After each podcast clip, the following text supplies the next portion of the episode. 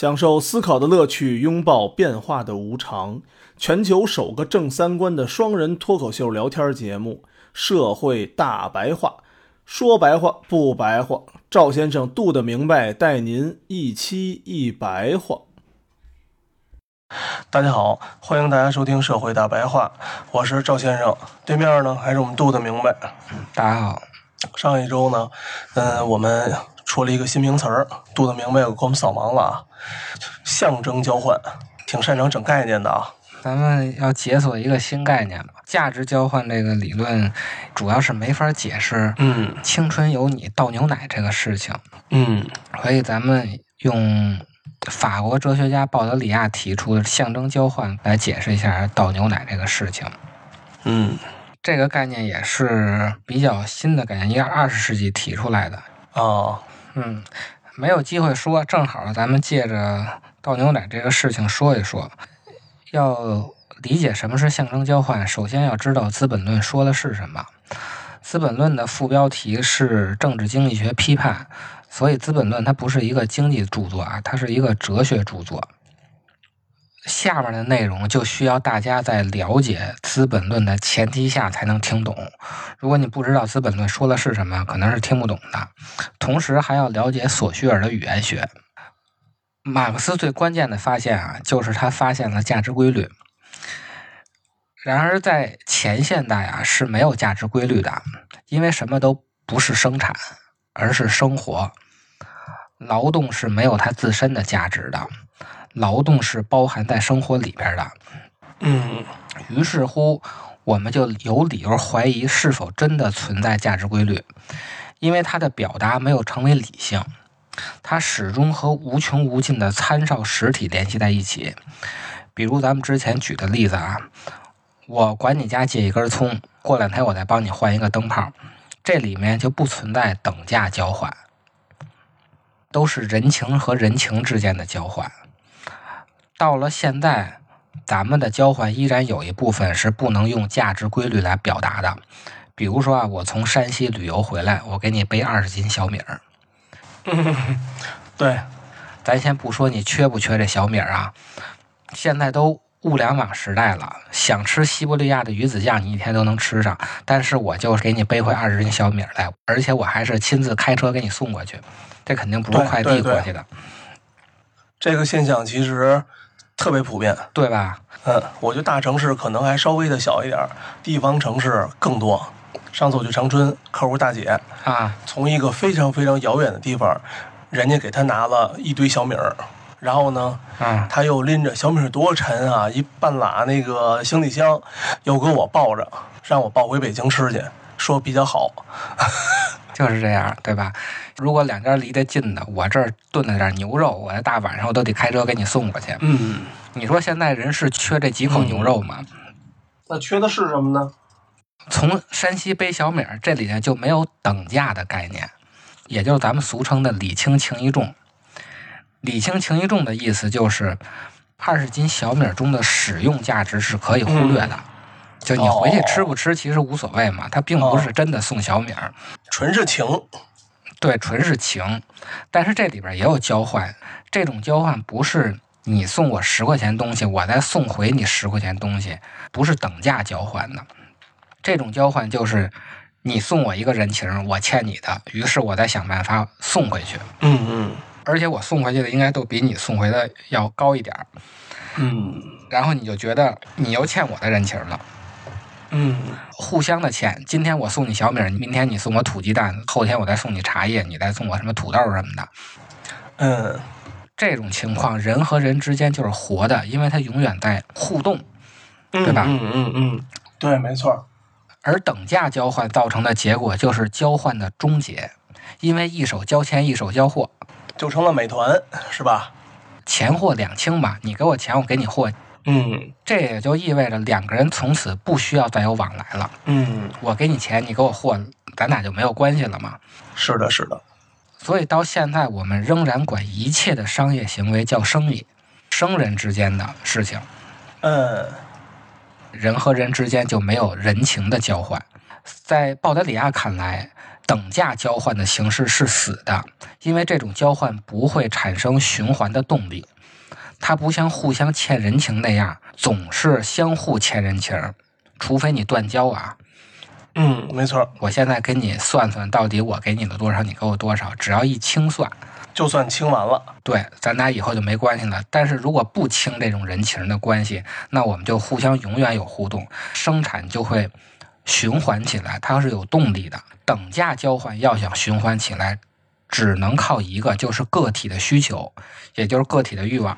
哦，于是我们这几百年疯狂的提高产品的功能、质量、美观度，来放大个体的需求，好让这种一潭死水的交换循环起来。嗯嗯，哦，哎，你发现了吗？就是咱们的父母那一代，或者说更多的就是爷爷奶奶一代，嗯，他们就是对于这种今儿给你拿这，明儿给给我拿这事儿，特别的乐此不疲。对，特别在意。特别乐此不疲，甚至于说，现在有的那种真的八九十岁老太太，还会因为这是我身边的，嗯，哎，去陶然亭某某某菜市场买完菜，说这地儿的菜比较好，然后拎着这菜坐着公共汽车给另一个老太太送过去。哎，对对，没错，没错，这种事情老人特别多啊。对，特别多，特别多。哎呀，我都真的，我听着我脑袋直疼，你知道吧？但是啊刚才听你说完了之后，咱再一细想，好像啊，包括说以前咱们的同事之间，咱们父母的同事之间，对吧？过春节也好，过个什么节，这种现象其实蛮多的。有的时候咱们非常多像像咱们小的时候，可能经济条件不好，就家长可能会拎着拎着点吃的，骑着自行车带着咱们手上谁家串个门溜达一圈。嗯但你看咱们现在的同事啊，基本上这种关系就基本上为零了，太少太少了。咱们这一代往后就越来越少了，嗯串门不可能空着手去。啊，对对对对，多多少少吧，拎箱奶也行啊。对呀、我们回到刚才说前现代没有生产这个概念上来啊，嗯嗯既然没有生产，它就没有劳动的概念。而实际上，劳动力它不是一种力，它是一种定义。它在劳动过程中的真实的那个干活儿和它所谓的使用价值，只不过是这个定义代码正好吻合住了。嗯而资本主义出现后，随着生产这个形式同时出现的，就是商品价值规律的概念。所以，就是生产和商品价值规律的概念是同时出现的。也就是说，生产和政治经济学是同时出现的，随之而产生的就是价值这个范畴。既然价值成了生产出来的价值，那么它的参照系就是劳动。它的规律就是所有劳动的一般等价关系。从此，人类劳动明确而理性的操作就被赋予了价值。原来是没有价值的，原来你的劳动就是为了活着嘛，嗯，对，你得种地吃饭嘛，或者织布穿衣服。当劳动明确而理性的操作被赋予了价值以后，它就变成可以测量的了。被量化了。对，被量化了。从此以后才有了剩余价值，等于剩余价值这个概念也是随着生产而出现的。嗯从此以后才有了对政治经济学的批判，也就是说，先有了政治经济学，然后才有了政治经济学批判。它的参照是社会生产和生产方式，因为只有生产的概念才能通过对劳动力这一特殊商品的分析，来暴露出一种剩余。这种剩余带来了资本的理性动力，嗯，为了更大追求剩余，那你就使劲造。对，使劲压迫，使劲剥削嘛，并且呢，既然使劲压迫、使劲剥削，它同时也带来了革命的理性动力。我知道我为了什么来反抗了，嗯就是解放人类总体的社会生产，废除商品价值规律。二十世纪所有的社会实验都是在干这一件事儿，废除商品价值规律。然而到了今天呀、现在咱们生活这个年代，情况又变了。我们从价值的商品规律过渡到了价值的结构规律，因为被称为生产的社会形式消失了。如何理解生产的社会形式消失了呢？直观的呀，近在眼前呢，咱们就看美国的 GDP。美国现在 GDP 是全球第一，但同时美国产业流失也是最严重的。嗯之前咱们说过，百分之八十都是服务业，真正干活的人全在海外呢，对，全在第三世界国家呢。百分之八十的服务业里面就包括了金融。为什么产业流失的这么严重，GDP 还这么高呢？就是因为 GDP 计算的不是生产的价值，而是交换的价值，就是我能值多少钱吗？就是互相钱换钱的价值。嗯或者服务换钱的价值，它不计算你到底生产出来多少东西。哦，尤其是金融，美国是怎么搞的吗？它不是要维持高福利吗？政府要放债借钱，就是政府借完钱以后呢，美联储印钱来买政府放债而导致的债券，等于说呢，一边政府借钱花，一边是美联储印钱买政府借钱以后产生的债券，自己跟自己倒腾，说白了就是。这就跟生产没有半半毛钱关系，因为这里头借条当成他妈一个资产，你给卖出去了，买你借条的那些钱都是他妈多印出来的，这里头没有生产。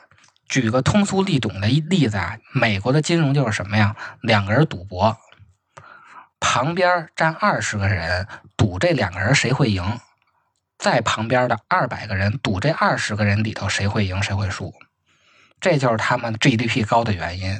跟生产没有任何关系，所以说现在这种生产的社会已经逐渐消失了。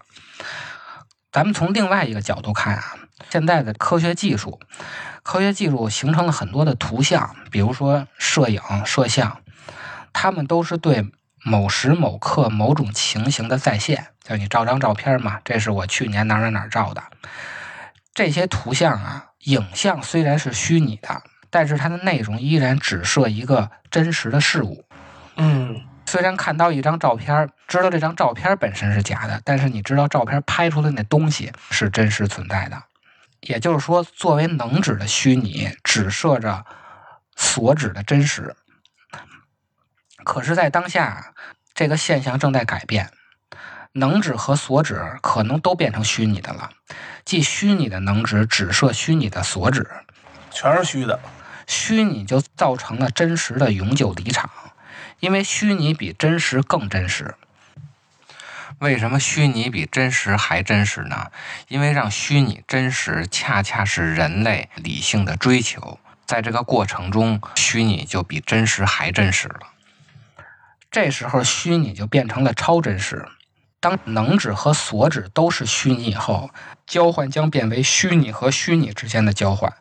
看这次《青春有你》倒毒奶这件事儿，偶像是虚拟的，人设是娱乐公司打造出来的，投票是虚拟的，整个节目这个秀都是虚拟的，唯独那瓶奶是真实的，所以它不重要，它可以是奶，它也可以是一包辣条，这样就导致最真实的东西变得最不重要，同时它也变得最不真实。因为虚拟超越了真实。美国的次贷危机就是这么回事儿。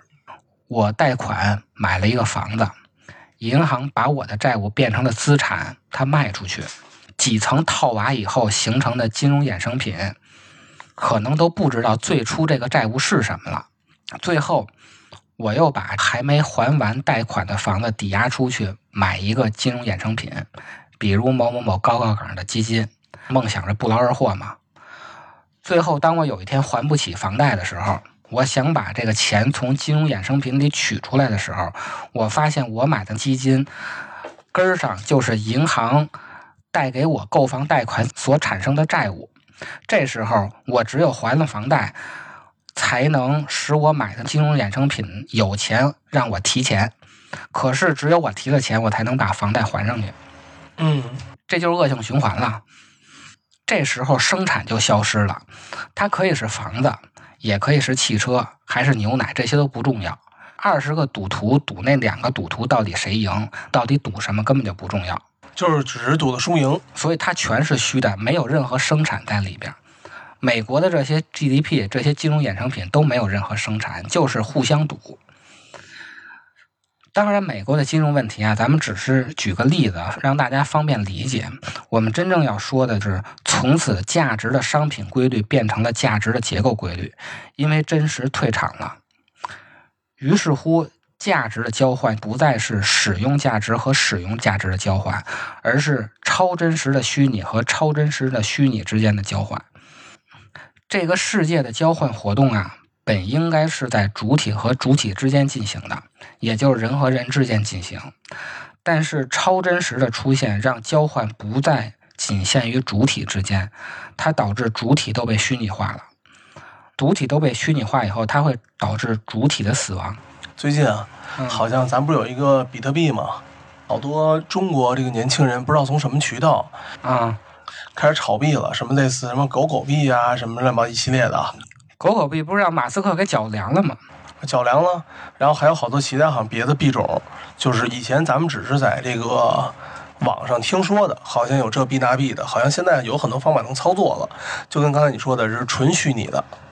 对，啊，也不需要说这东西到底真实不真实存在。哎，只要我投进十万块钱，有人觉得说这东西值钱，哎，他能把这东西哎怼出去，对哎，我就挣到了，就完了。甚至于说啊，就跟咱就就跟击鼓传花那个编谎话一样，但是这里头没有任何生产。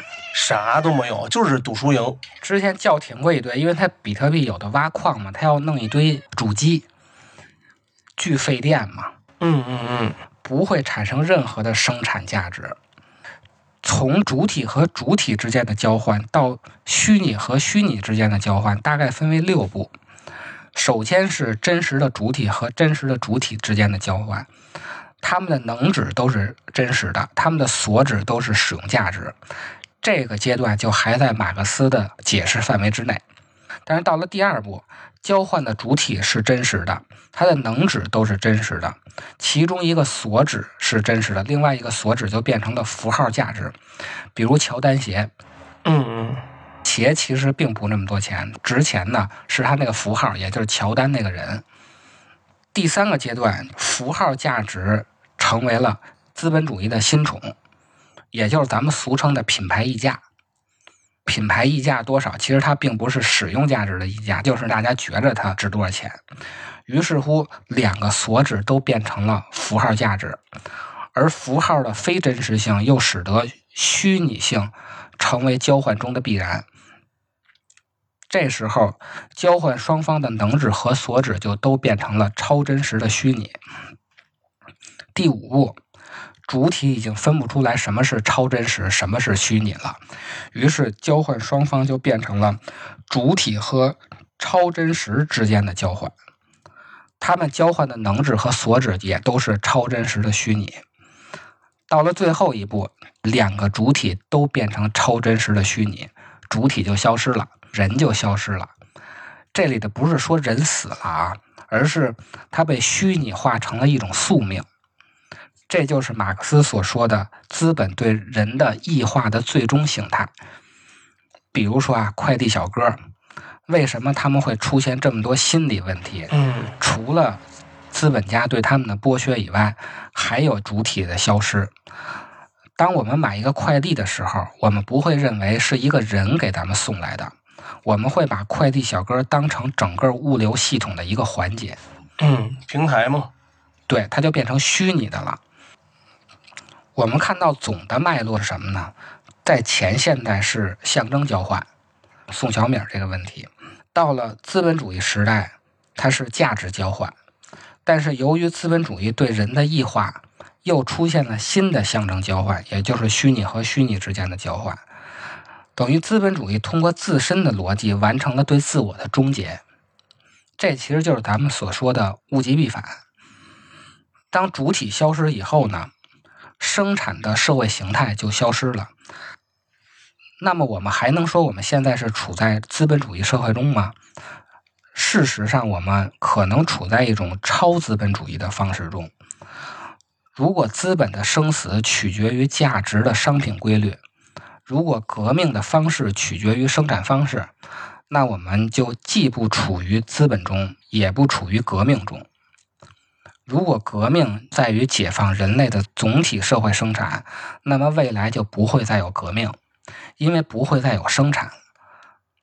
于是我们发现啊，在二十世纪，所有针对现代性带来的问题所出现的社会实验失败后，也就是苏联解体，嗯所有的社会主义实验全失败了。社会主义就是试图解决资本主义让社会进入现代性以后所带来的诸多问题。当二十世纪所有的社会实验都失败后，到了二十一世纪，资本结合新的科学技术，不但没有解决现代性的问题，反而放大了现代性的问题，而且革命仿佛退场了。二十一世纪从来没有革命，革命变成了和平游行。这就是因为价值的结构摧毁了革命的基础，革命没有了参照对象。革命本来参照在生产的任何社会实体中的，而现在呢，劳动力和任何真相中都再也找不到颠覆的确信性了，因为劳动不再是一种力，而成了各种符号的符号。它像其他事物一样是被生产、被消费的。它按照一种完全的等价关系与非劳动、休闲相互交换，它可以与日常生活的其他一切领域相互交换。这时候，劳动就被彻底异化了。到了今天呢，劳动就不再是生产性的，不再是生产的神话，也不再是生产的内容。所以，我们看到国民资产负债表就变成了一个。会计符号的通胀，也就是说，所有发达国家的一边增发债务维持高福利，一边自己印钱买自己的债务，嗯跟生产没有任何关系。人们就不再要求生产了，而是要求人们社会化，也就是要求人们相互之间各自赋予对方的价值。我认为你那东西值多少钱？你认为我值多少钱？有什么品牌溢价，乱七八糟的。像这种符号价值的交换和超真实的虚拟的交换，是需要非常大的社会性的。还挺难的。这些价值都要相互赋予对方的。嗯，我根本就不承认他们潘家园那一个核桃卖多少钱，那你东西就不值钱。对，普洱茶，什么啊对对和田玉，这不都其实不都是那一波吗？在短期内制造出一个比较虚拟的价值出来，然后社会共同认同，然后就疯炒，炒完了之后，大家觉得说到一定高点了。啊，高点没什么可炒的了，那大家就对这个事儿集体性的、社会性的那否定，我们不认了。对，然后操，都他妈砸就砸手里了呗。砸最后一王八蛋手里了。嗯嗯，现在呢，劳动和生产只能作为符号了，劳动就这样被掏空了自己的能量和实体，社会呢，嗯从此就变成了一个仿真的社会。对，越劳动的人越挣不着钱。哎，对，就是这样。在这个仿真的社会中啊，时尚中的美和丑就相互掉个儿了，政治中的左派和右派也是能相互掉个儿的，传媒中的真和假也是能相互掉个儿的。所有那些伟大的人文主义价值标准、美德呀、美学呀，都在符号系统中消失了。最终，它就会导致劳动的终结、生产的终结、政治经济学本身的终结。既然资本主义终结了，我们不再处于资本主义时代了，为啥大家还感觉到被压迫、被剥削呢？因为终结这一切的并不是革命，而是资本本身。正是资本通过生产方式废除了社会确定性，正是它用价值的结构形式代替了商品形式，而且也是资本控制着系统的全部。所以说呢，资本的终结并不是革命造成的，而是它自己造成的。于是乎，资本就变成了一种统治方式。因为这种结构价值规律和剩余价值一样，它是最纯粹而难以辨认的社会统治形式。就像当时马克思发现剩余价值一样，在他之前，大家都知道劳动人民苦，但是就不知道为什么。只有马克思经过那么多年，才告诉大家为什么，因为有剩余价值。而现在资本变成了统治方式以后，它也是非常的难以辨认。你也说不好为什么，但是你就是觉得生活非常苦。因为他无法在系统、阶级或力量关系中找到参照。这种统治方式它没有暴力，它完全被吸收，却没有在困扰人类的符号中留下血迹。也就是说，资本在这样的代码中，终于超越了工业、商业、金融，超越了他自己最初的那个产业资本的形式。所以，与其说资本自己终结了自己，不如说它在进行一次进化，或者说叫变异。但是呢，疫情给咱们上了一课：病毒啊，不管你主体之间的交换是真实的还是超真实的虚拟，不管你主体是否终结了，该得病就得病，该传染就传染。所以，仿真社会看起来啊。它是一个非常脆弱的社会形式，主体和主体都变成虚拟的了，你不再需要人了，人还活着，但是它其实就是死了，因为人和人之间不再有联系了。病毒一来，您就全凉了嘛。嗯，咱们说回来啊，虽然这次的倒牛奶跟课本里的倒牛奶不是一个倒牛奶，这次的牛奶也不是上次的牛奶，这次的牛奶是他妈的。是优酸乳，我是食品添加剂。但通过这两次倒奶事件的对比啊，我们看到的其实是资本对人的一步步异化，而最终带来的主体的终结。嗯，未来的人活的是好是坏，咱就不得而知了。总之啊，所有的知识分子都认为自己活在最坏的时代，所有的富翁呢，都认为自己活在最好的时代。